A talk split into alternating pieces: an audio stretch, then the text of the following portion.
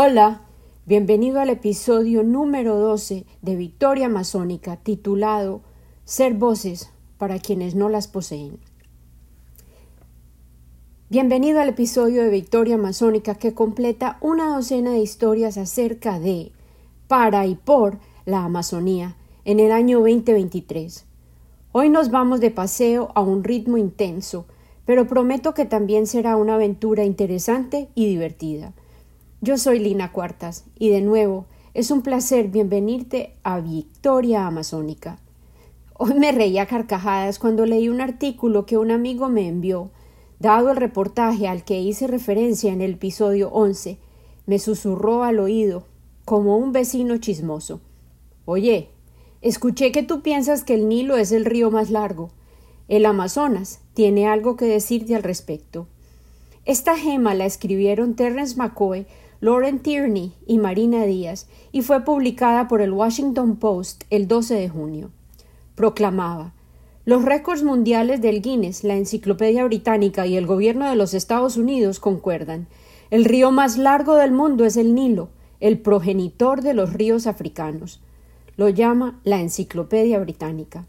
Pero, en el Brasil, donde se halla el poderoso río Amazonas que atraviesa Suramérica en vez de deslizarse sobre ella, el respeto que se le otorga al Nilo es muy inferior. Es el segundo río más grande del mundo, opina la Wikipedia en portugués. El Amazonas es el río más extenso de todo el mundo, declara el sitio educativo Brasil School. La determinación acerca del río más largo del mundo parece persistir en estar fuera de nuestro alcance. Lo que aparece a primera vista como una simple pregunta geográfica, un asunto de ciencia pura y números, se ha convertido en una disputa cartográfica que ha dividido a las comunidades científicas y las comunidades que las exploran en un debate que incluye identidad nacional, unidades de medida relevantes e incluso preferencias personales. ¿El Nilo o el Amazonas? El Nilo es definitivamente más largo que el Amazonas, afirmó el señor Christopher Ondaatje, un aventurero británico canadiense que recorrió incluso la fuente más remota del río. Y no hay duda al respecto, añadió. El Amazonas es más largo que el Nilo, le contradice Guido Gelli, el director anterior de Geociencias del Instituto Brasilero de Geografía y Estadística. No tengo duda alguna al respecto, afirmó. De acuerdo a la entidad que rige las mediciones geológicas de Estados Unidos y la Enciclopedia Británica, la diferencia entre las longitudes es tan solo de 132 millas, menos que el trayecto entre Washington y Filadelfia. Ellos consideran que las 4.132 millas del Nilo exceden las 4.000 del Amazonas. Con el objetivo de resolver la disputa, una tarea que muchos afirman será de todos modos imposible, un equipo de investigadores internacionales, exploradores, está planeando un viaje que recorra todo el Amazonas respaldados por organizaciones que incluyen el Club de Exploradores, que ha apoyado las expediciones más intrépidas de la historia, y otros grupos, el equipo tiene el objetivo de iniciar su expedición durante la primavera del próximo año, en lo alto de los Andes del Perú, las montañas donde el Amazonas nace.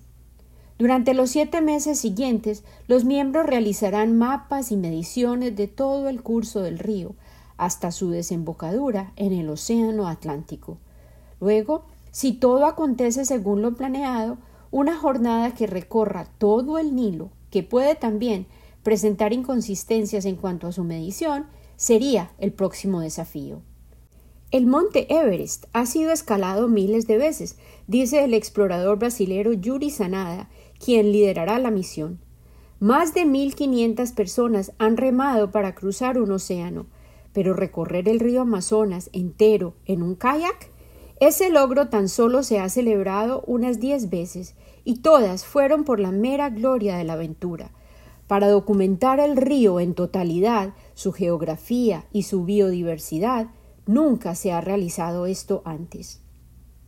Una ciencia controversial. Esta no es una cuestión fácil de resolver. Los ríos son susceptibles a cambios y a múltiples interpretaciones.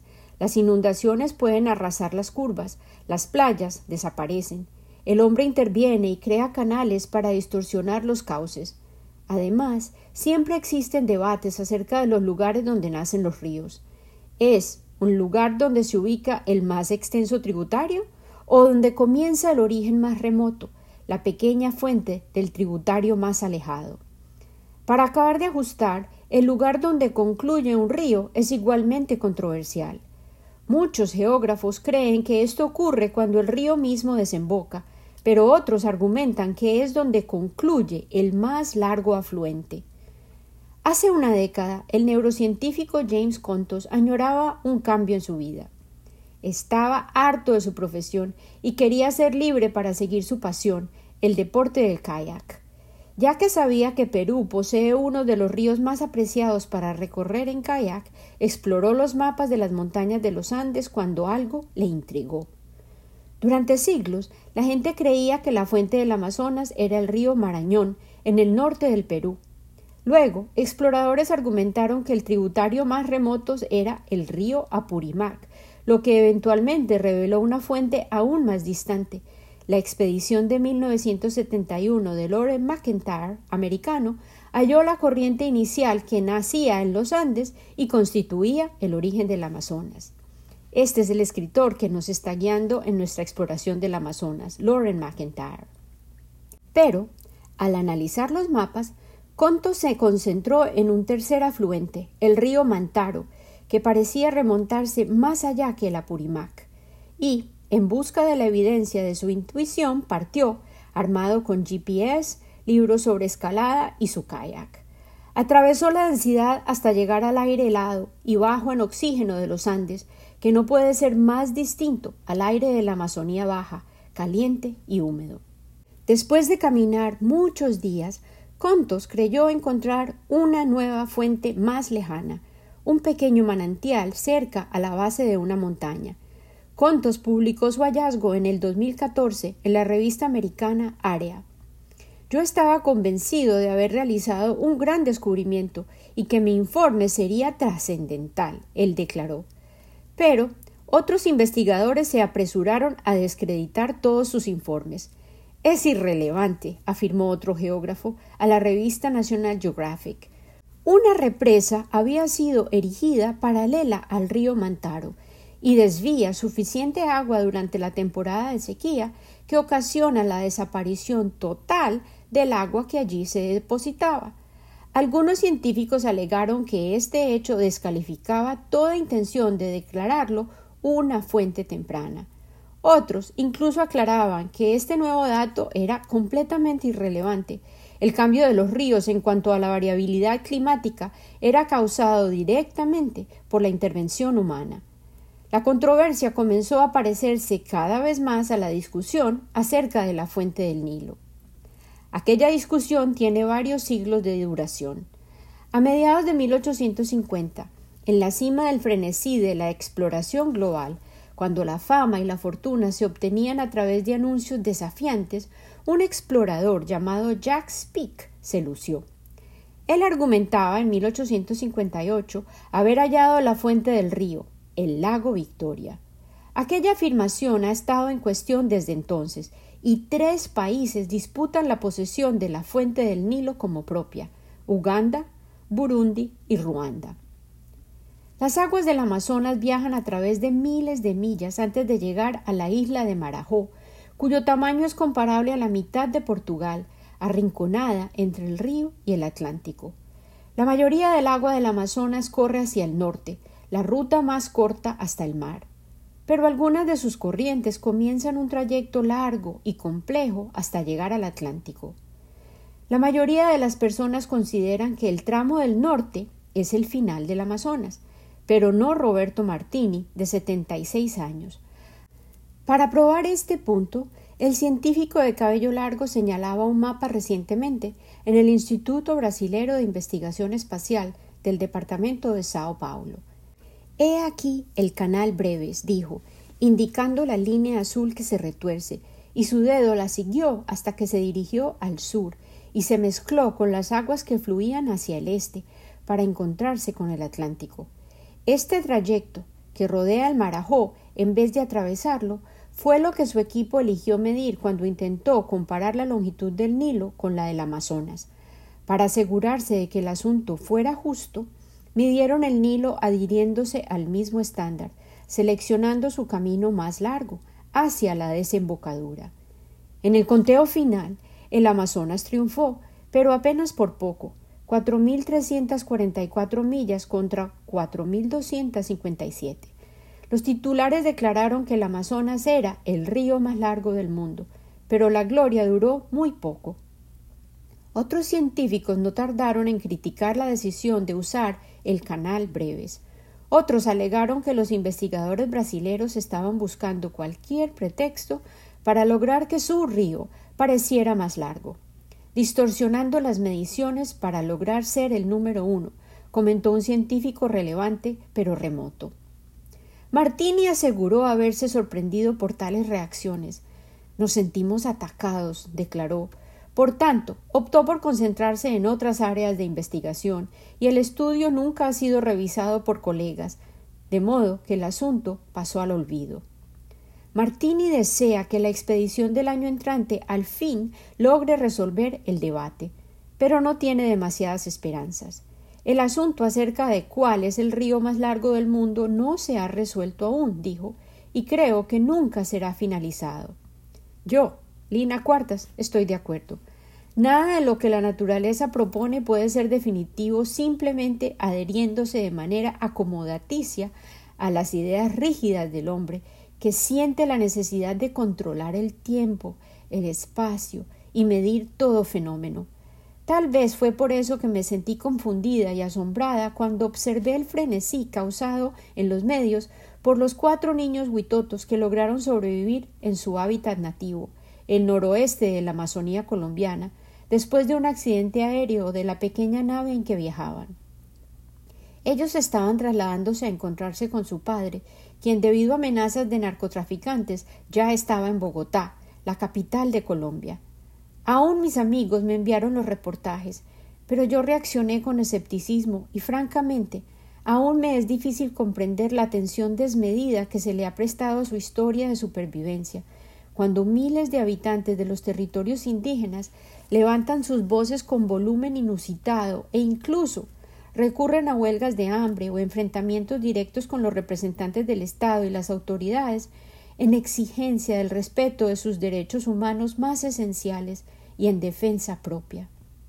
Esta fue una respuesta hipócrita a una historia particular que concluyó con un final feliz, sin duda, una victoria masónica, pero fue un éxito para el cual estos pequeños, incluyendo un infante, habían sido educados y equipados por su crianza y su íntimo conocimiento de la selva y sus características particulares.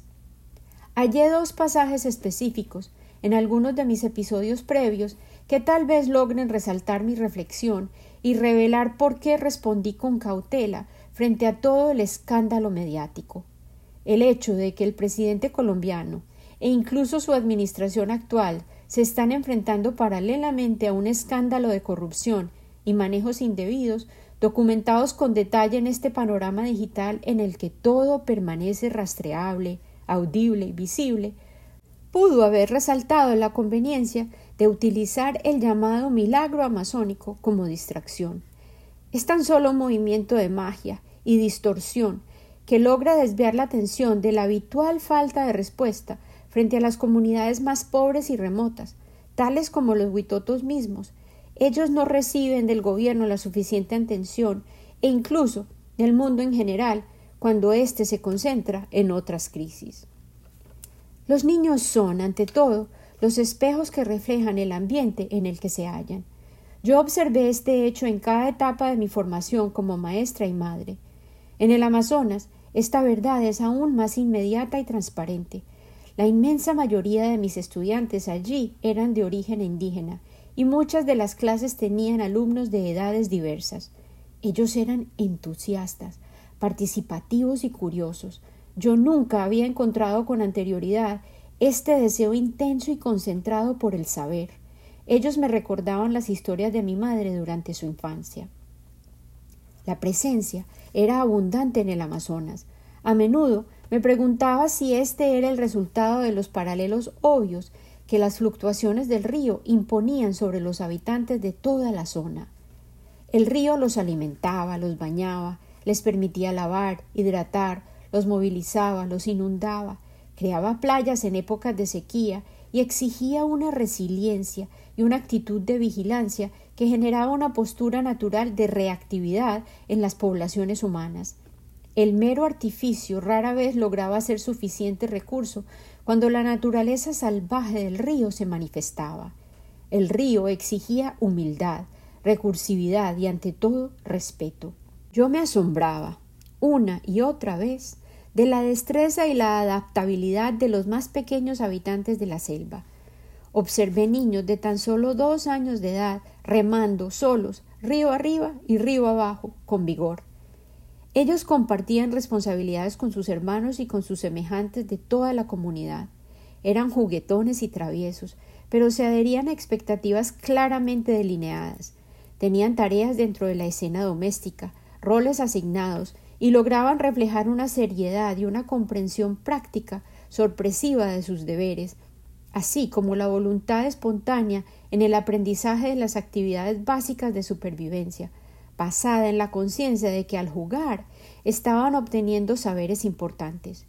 Ellos participaban en la caza, en la pesca, la recolección de alimentos y plantas variadas, se trepaban a los árboles sin dudar y realizaban sus labores comprendiéndolas como sus contribuciones naturales a su amada comunidad. Esta agencia autónoma del individuo colocaba al niño en una situación de alto estrés, sin duda, pero también fortalecía los vínculos existentes dentro de la familia y la comunidad. Esta estructura comunal enfatizaba la dependencia en la sabiduría del colectivo y el apoyo que podían ofrecer, la fuente confiable de saberes y experiencias que la colectividad ofrecía. La corrección de los comportamientos se asumía tácitamente como tarea compartida y las conversaciones y la comunicación constante, contenidas y enfatizadas por los mitos, cuentos y las comidas compartidas frecuentemente alrededor del fuego. Dentro de las comunidades indígenas, los niños admiraban, respetaban y ansiaban poder replicar a los hombres y mujeres diestros y sabios que los rodeaban y cuidaban de ellos. A menudo me pasaba horas observando a los niños en sus malocas, perdidos ellos mismos en observación. Ellos parecían disfrutar estar con sus padres, a veces literalmente sobre sus madres, en sus capullos de tela, amarrados a sus espaldas, a medida que ellas le quitaban las escamas a los peces y saltaban como mirella plateada a su alrededor, o se concentraban con otras mujeres tejiendo redes para pesca o trenzaban palma para crear un tejado con pies y manos. Los pequeños le ayudaban a su padre a tallar dardos y luego asistían en la preparación del curare, el veneno paralizante que extraían de las lianas de la selva, que también cocinaban juntos.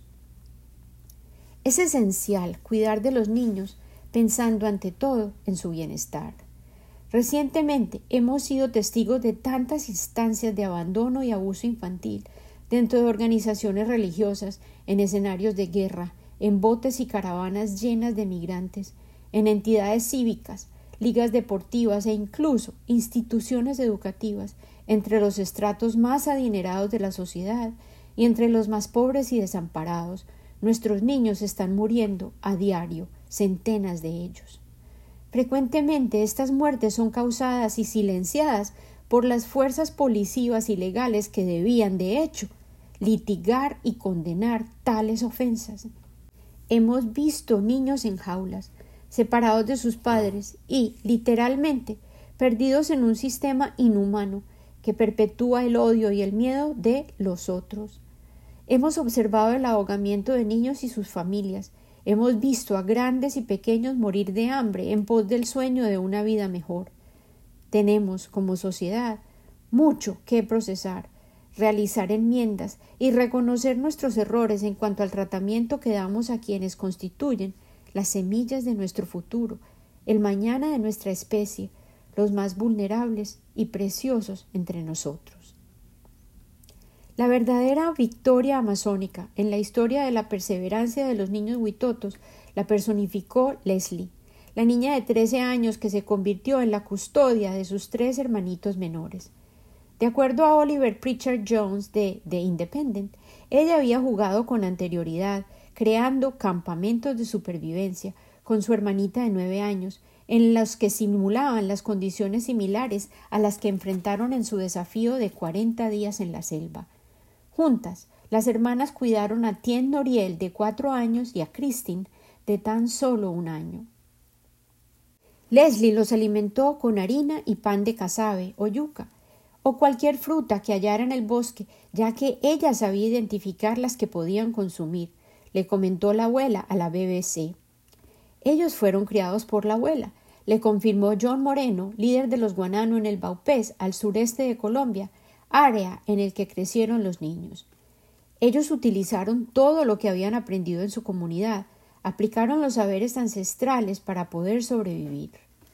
Además de establecer campamentos, Leslie sabía qué frutos eran tóxicos, ya que hay muchos alimentos venenosos en la selva, y ella sabía cómo cuidar del bebé, declaró su abuela, Fátima Valencia. La señora Valencia añadió que Leslie tenía experiencia en el cuidado de sus hermanos, pues los acompañaba rutinariamente cuando su madre estaba trabajando. Se especula que por sus conocimientos y gracias a los alimentos que lograron extraer del avión accidentado y sus destrezas en cuanto a las características del bosque que aprendieron en su comunidad Huitoto, pudieron sobrevivir tantos días.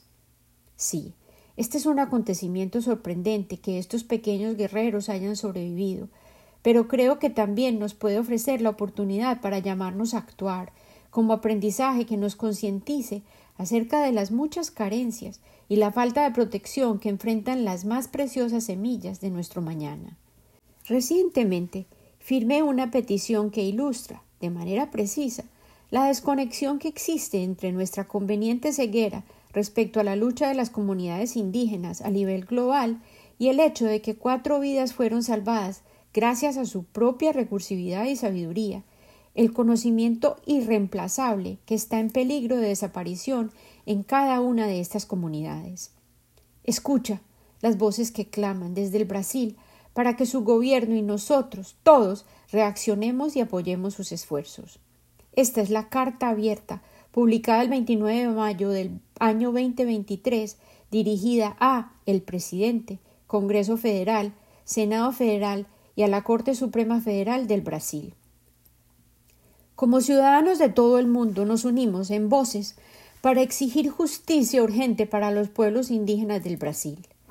Reforzamos el llamado de todos los líderes indígenas de toda la cuenca amazónica y más allá, y les solicitamos movilizar todos los esfuerzos a su alcance para prevenir una injusticia histórica que está a punto de cometer la Casa de Representantes en contra de los pueblos indígenas del Brasil.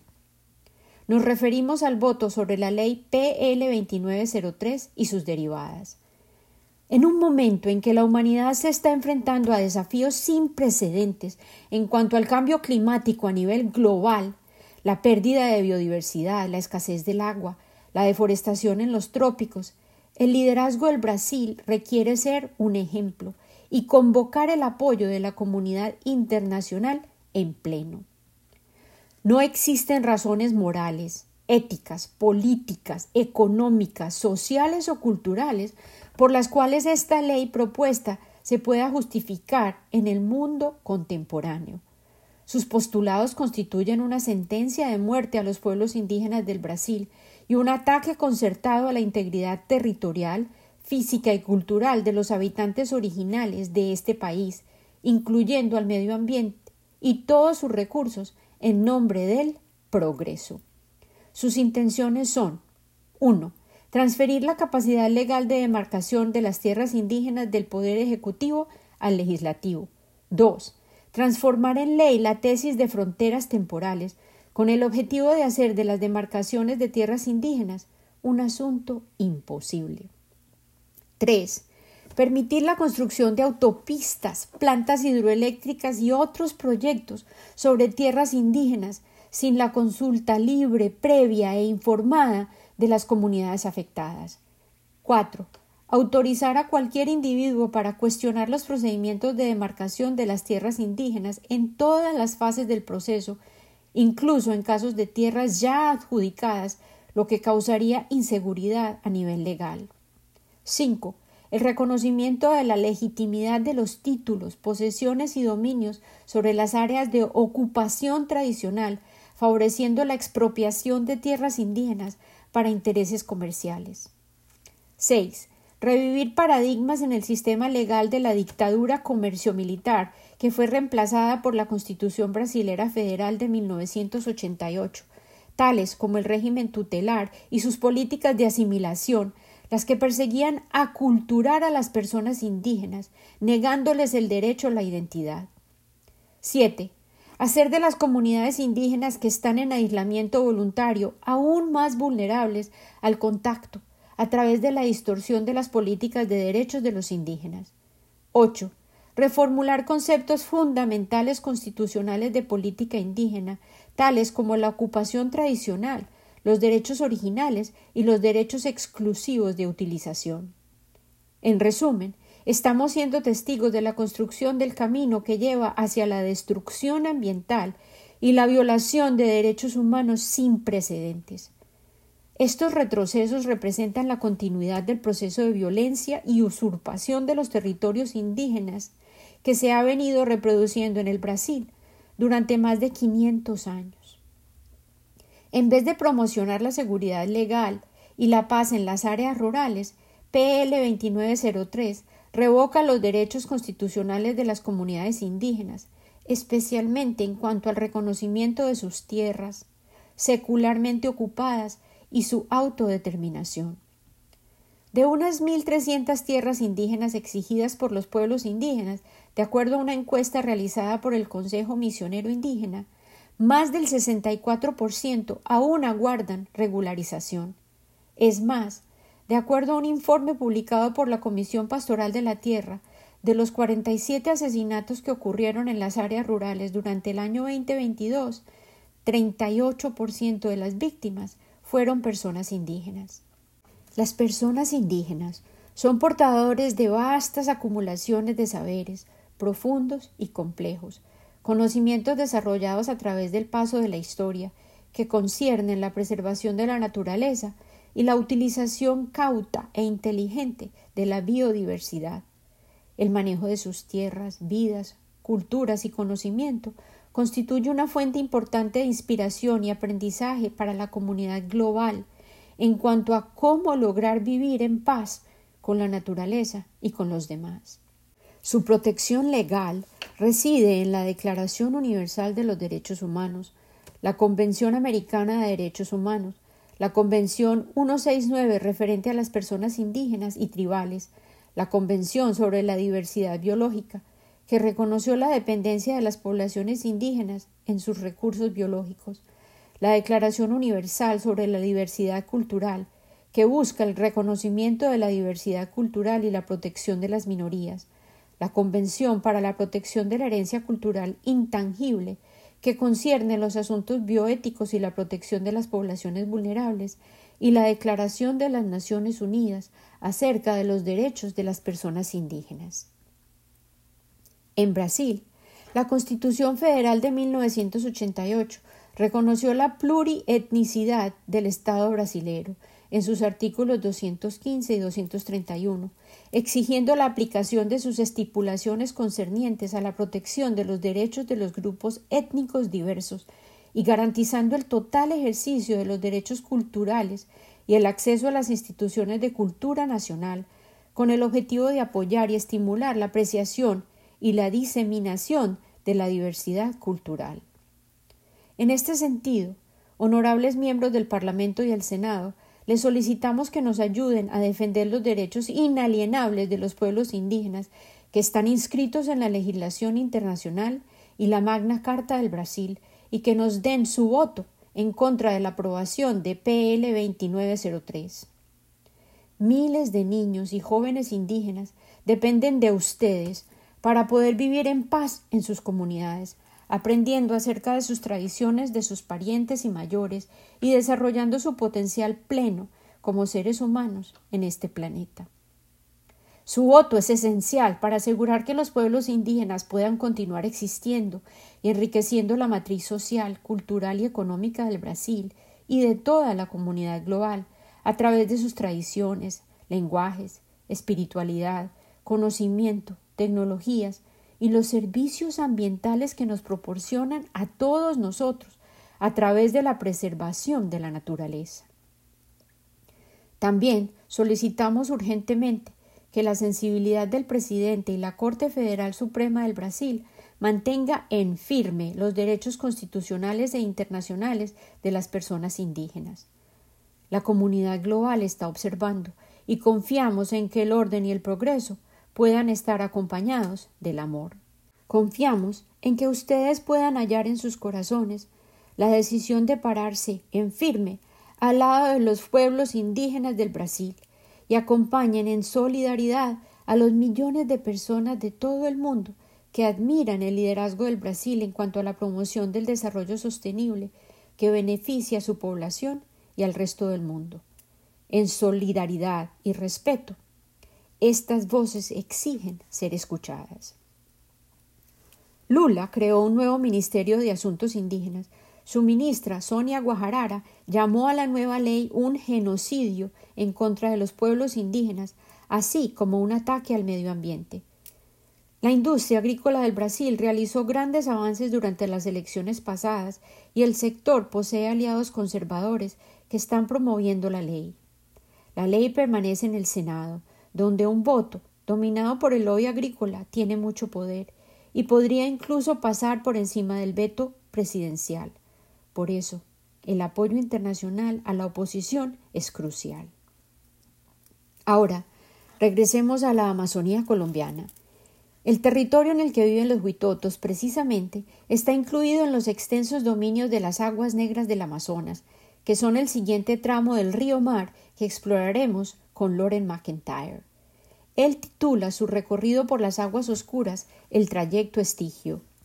Estigio se refiere al mundo subterráneo de la mitología griega, dominado por el río Styx, y por tanto describe una corriente oscura e intrigante, tal como el río mítico, que era fúnebre y parecía denotar peligro y enigma.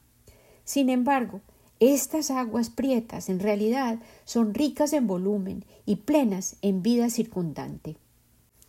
En el clímax de sus inundaciones en junio, el río Negro casi alcanza el Amazonas en cuanto a volumen, al mezclarse con él en el centro del continente.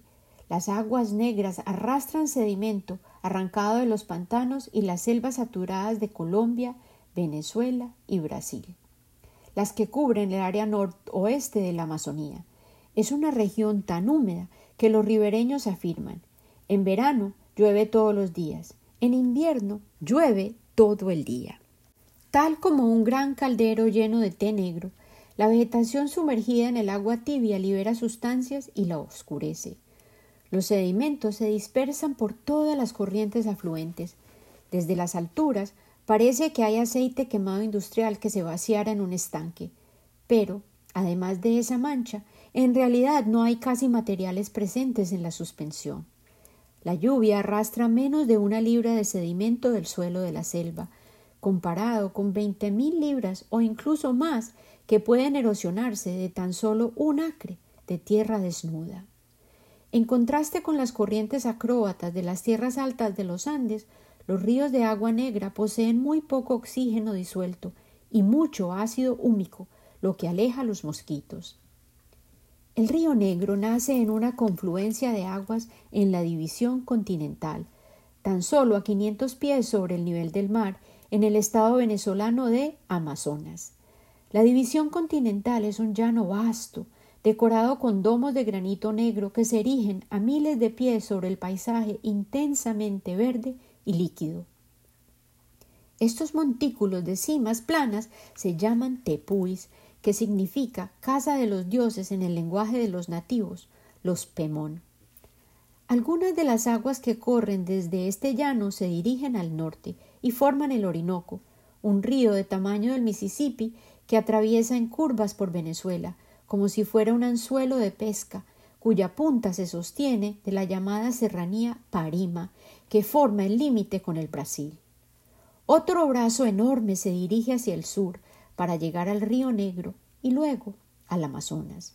En ambas instancias, la colección de gotas de lluvia corre más de mil millas y deposita tan solo tres pulgadas en cada milla recorrida, hasta que llega al Océano Atlántico. Es extraordinario que ambos ríos, el Orinoco y el Río Negro, que eventualmente se unirá al Amazonas, nazcan de la misma fuente en la cordillera Parima, en una corriente singular, como hermanitos, llamados colectivamente Orinoco, caen en cascadas en dirección oeste, hasta que la corriente disminuye su velocidad al llegar a la división continental. En ese momento, un tercio del flujo del Orinoco se dirige a la izquierda, bajo un nuevo nombre, el río Caciquiare. Después de recorrer unas cien millas, el Caciquiare encuentra un nuevo socio, se une el río Guainía que fluye desde Colombia y juntos se convierten en el río Negro. Durante siglos los cartógrafos dibujaban montañas en vez del Caciquiare, afirmando que en ningún lugar en la Tierra existían dos sistemas hídricos principales que estuvieran conectados por vía acuífera natural. Con el objetivo de probar cuán equivocados estaban, el naturalista prusiano Alexander von Humboldt se remontó en canoa subiendo por el Orinoco en marzo del año 1800. Sí, Alexander von Humboldt entra de nuevo en las historias del Amazonas. Su recorrido en canoa del Orinoco fue sumamente importante. Resultó ser la primera de las jornadas famosas de descubrimiento del siglo XIX. Su canoa tallada, creada con un enorme tronco ahuecado con hachas y fuego, fue guiada por nueve navegantes indígenas, un sacerdote y un botánico francés llamado Aimé Bonpland. Humboldt documentó todas sus aventuras metódicamente. Él escribió más allá de las grandes cataratas del Orinoco comienza una tierra desconocida, la tierra clásica en la que surgen fábulas y visiones de hadas, naciones con un ojo en la frente, la cabeza de un perro o la boca debajo del vientre. Los indígenas del área creían que las estrellas eran los reflejos de las piedras plateadas del lago Parima, un lago mítico que se hallaba entre el Amazonas y el Orinoco. Sobre sus orillas se erigía una ciudad dorada, la villa imperial de Manoa, en la que se rumoraba que regía el Dorado, el hombre de oro. Sí, la leyenda del Dorado, que había traído a tantos a través de los Andes, se había contagiado como una aflicción letal hasta llegar a las aguas del Orinoco, donde, dos siglos antes, al comenzar los 1600, Sir Walter Raleigh había decidido intentar la búsqueda del dorado y murió allí decapitado. En su expedición río arriba, Humboldt dejó el Orinoco y transportó la enorme canoa durante un trayecto de diez millas sobre la división continental, puro pantano y ciénaga, hasta que llegó al río Negro.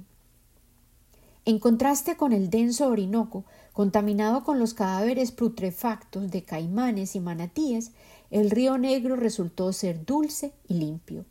Los delfines rosados, o botos, nadaban como ballenas domesticadas al lado de la canoa, asustando a los viajeros cuando decidían rezongar por los agujeros a través de los cuales disparaban agua, localizados en la parte superior de sus cabezas. El comandante portugués de Sao Carlos do Río Negro le advirtió a Humboldt que era peligroso seguir río abajo, lo que resultó ser un presagio acertado, ya que las autoridades españolas, sospechosas del curioso varón de Prusia, quien, según reportes, y aquí cito literalmente, insistía en recoger información de toda índole, de tierras que no le pertenecían, e incluso de las estrellas que las cubrían. A partir de Sao Carlos, Humboldt se dirigió hacia el este, hacia el mundo perdido del río Caciquiare, lugar donde halló indios que llamaban a los meteoros la orina de las estrellas y al rocío matutino la escupa de las estrellas. Una noche en particular, en Culimacari, sobre un risco solitario de granito, al lado de las aguas, von Humboldt desempacó su sextante, un instrumento astronómico, y ubicó a Alfa Crucis, para él la más bella estrella ubicada al pie de la Cruz del Sur. Matemáticamente, Humboldt ubicó el astro para descifrar por primera vez la latitud de la confluencia, lugar donde se unen dos ríos del Caciquiare.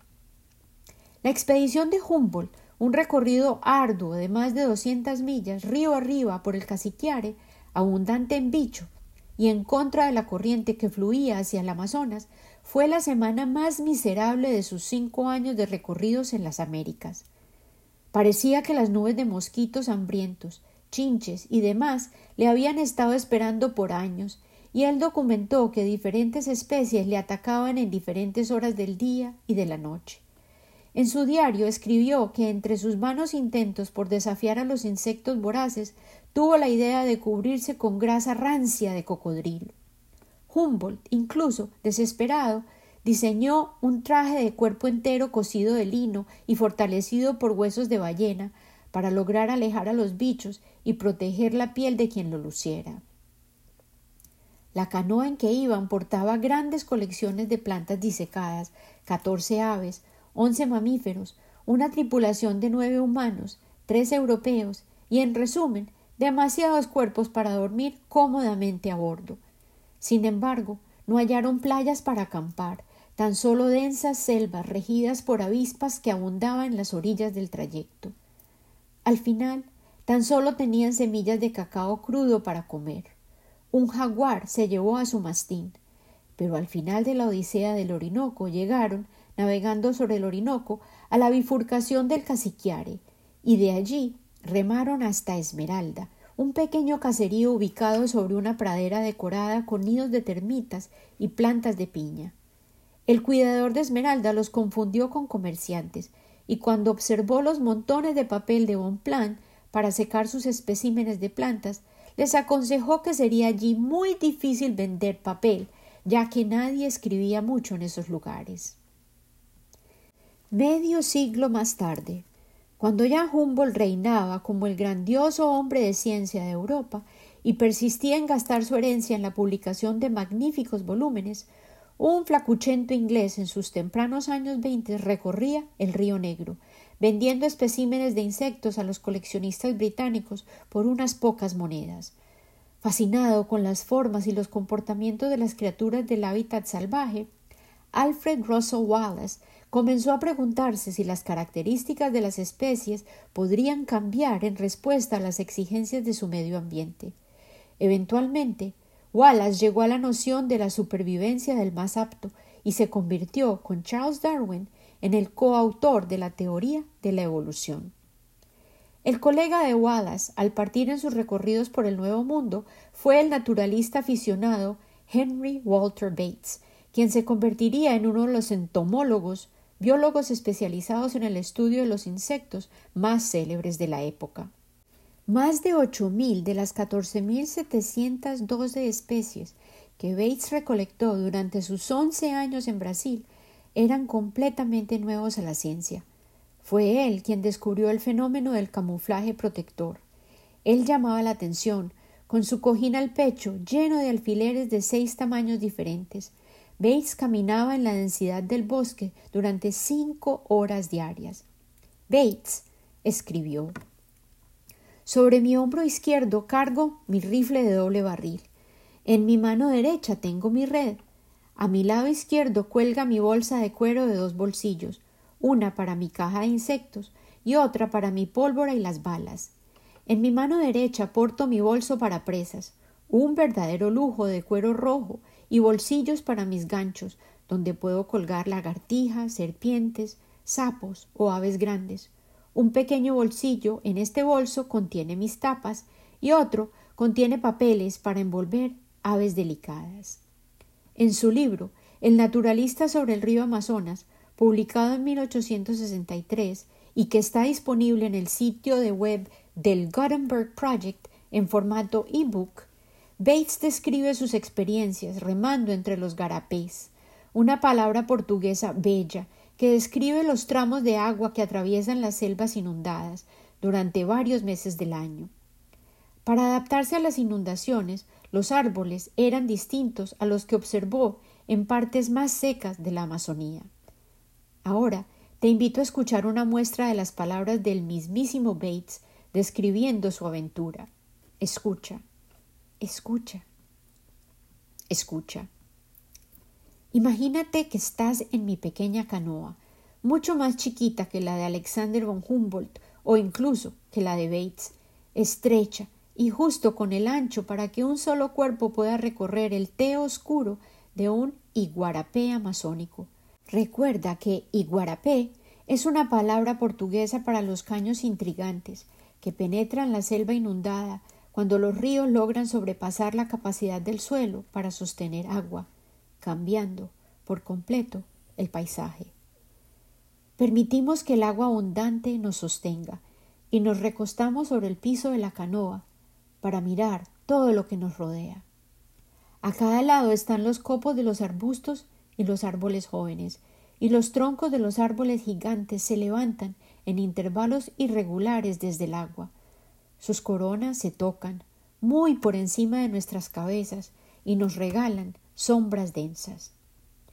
Las delgadas raíces aéreas cuelgan en racimos y los cipós, las plantas que parecen lazos, lianas en español, cipós en la lengua tupí, cuelgan de las ramas más bajas, así como manojos de pasto acuático, tilancia y helechos que se acomodan en los cruces de los grandes troncos con las ramas, y los troncos de los árboles que se dejan besar por el agua tienen, pegados a sus cortezas, masas de musgos que parecen esponjas.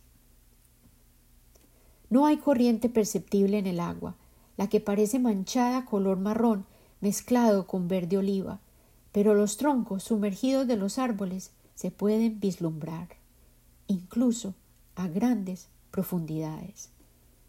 Navegamos el río Styx definitivamente. Bates comparte sus sentimientos sin timidez alguna, libremente. Escribe Cuando los remadores nos quedamos quietos, la quietud y la melancolía del lugar parecen ser casi dolorosos. Nuestras voces se convierten en ecos agudos cuando nos atrevemos a pronunciar palabra, y el ruido que hacen los peces al saltar, ocasionalmente, es aterrador.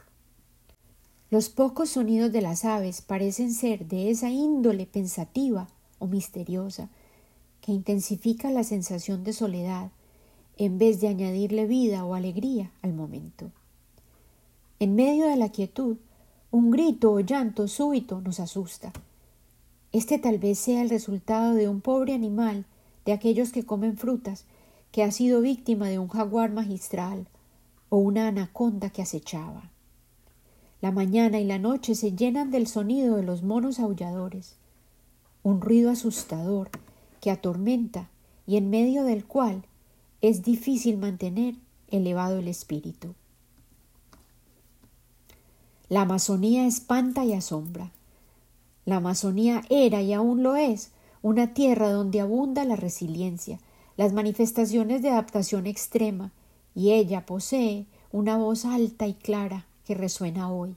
Yo la escucho a diario, incluso en la noche.